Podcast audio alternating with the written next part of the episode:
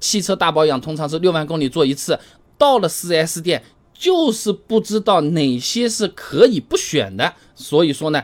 白花花的银子付出去有没有效果，我们还不知道啊！建议点个赞，收藏起来，后面啊你肯定是用得上的啊。那首先来讲讲大保养必须要做，不做可能会脱保或者影响车子性能的项目。那我翻了国产的、日系的、德系的、美系的几十种车子的保养手册啊，给大家稍微小结一下。大部分车型必须要做的项目大概就是换机油、换机滤、空气滤芯、空调滤芯、变速箱油、刹车油。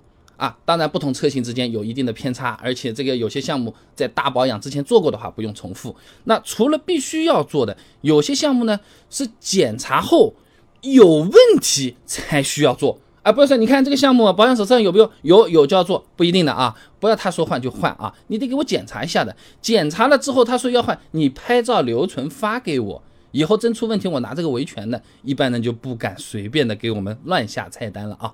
也给各位朋友总结了几个项目，可以参考一下。第一个，火花塞，六万公里的时候不一定要换，哎，但是非常推荐检查啊，因为各种材质的火花塞寿命好不一样的。镍合金火花塞两到三万公里就要换的，单铂金火花塞四万公里，双铂金大概六万左右，一金大概八万，铂一金大概就有十万公里了，对不对？检查啊。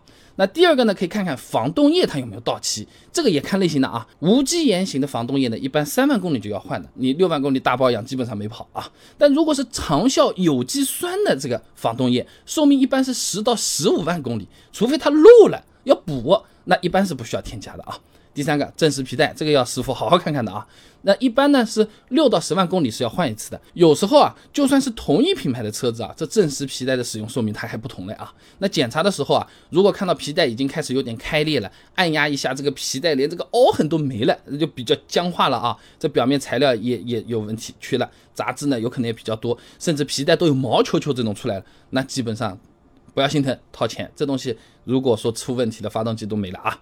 那最后呢，我们重点再来讲一讲哪些项目是比较费钱，没有必要在 4S 店做的。比较常见的呢是积碳清洗项目啊，清洗喷油嘴、进气道、燃烧室、节气门这些呢，基本上呢，啊都是啊，我们车子油耗有有有变高啦，动力有变弱啦，怠速不太稳的这些现象出现了，那。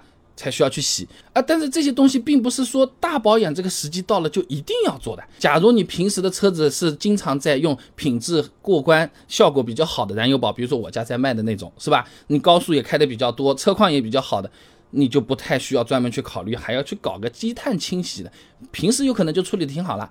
另外呢，像什么油箱储水啊、线路保护剂喷涂啊、涡轮养护啊，听起来是不是都很高级的？听起来是不是都很专业的？其实这些操作也是完全没有必要的，确实是有点过度保养。